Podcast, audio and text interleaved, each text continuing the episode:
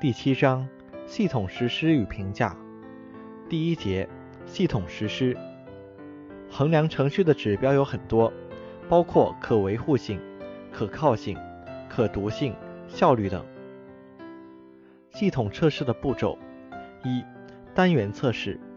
单元是指程序的一个模块或一个子程序，因此单元测试也称为模块测试。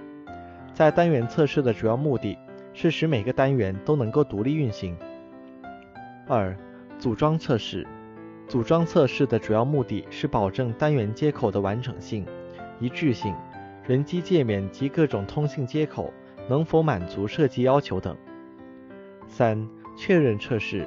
确认测试是要进一步检查软件是否符合软件需求规格说明书的全部要求，因此又称为合格性测试或验收测试。四、集成测试。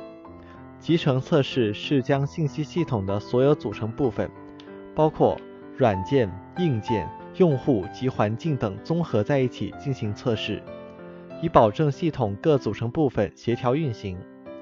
集成测试要在系统的实际运行环境现场，在用户的直接参与下进行。系统测试的方法包括人工测试和机器测试。人工测试包括个人复查、走查和会审；机器测试包括黑盒测试和白盒测试。首先来看个人复查，是指程序编完以后，直接由程序检查自己编写的程序。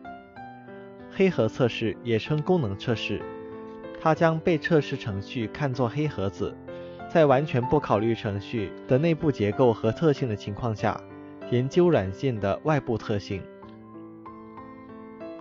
培训工作的注意事项有六点：一、认识上的错误，错误的认为培训工作仅在针对程序的使用；二、错误的选择了培训时间；三、过载或扩宽的培训范围；四、组织与人员的保证，建立一个专门负责培训的小组，任命一个高层领导负责培训工作；五、提供必要的资源。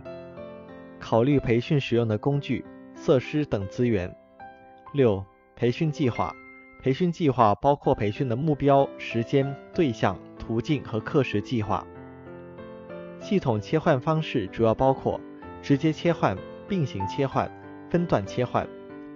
直接切换是指在老系统停止运行的某一时刻，新系统立即开始运行，中间没有过渡阶段。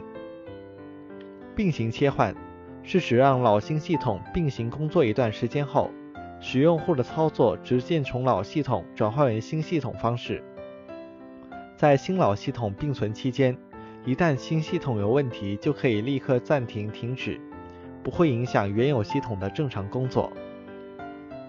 分段切换又称试点过渡法，是对直接切换和并行切换进行综合，即在新系统投入运行时。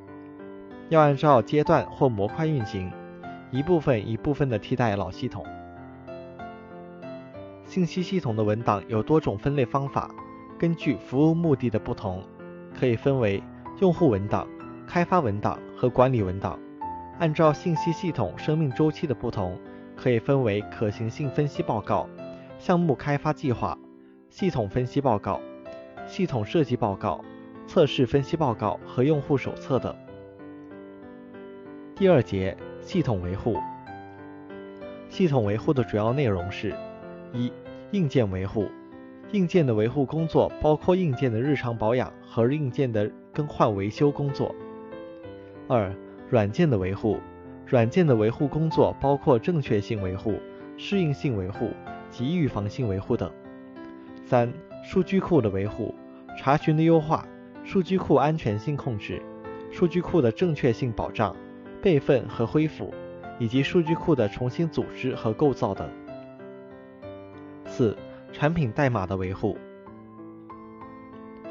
下面来看，在系统维护时需要注意的几个方面：一、减少维护的随意性；二、提供必要的资源；三、修改程序的测试；四、文档的维护；五、维护工作规范化。第三节系统评价，按照阶段划分，信息系统的评价主要包括立项评价、中期评价和结项评价。系统评价的主要方法有定量法和定性法，一般使用多因素加权平均法。这种方法把各项指标列成表，请专家对每一个指标按照其重要性确定一个权重，可以计算出加权平均分。系统评价的一般步骤是：一、根据系统的目标和功能要求提出若干评价指标，形成信息系统评价的多指标评价体系；二、组织专家对整个评价体系作出分析和评审。确定单项指标的权重，权重的确定要能反映出系统目标与功能的要求。三、进行单项评价，确定系统在各个指标上的优劣程度的值。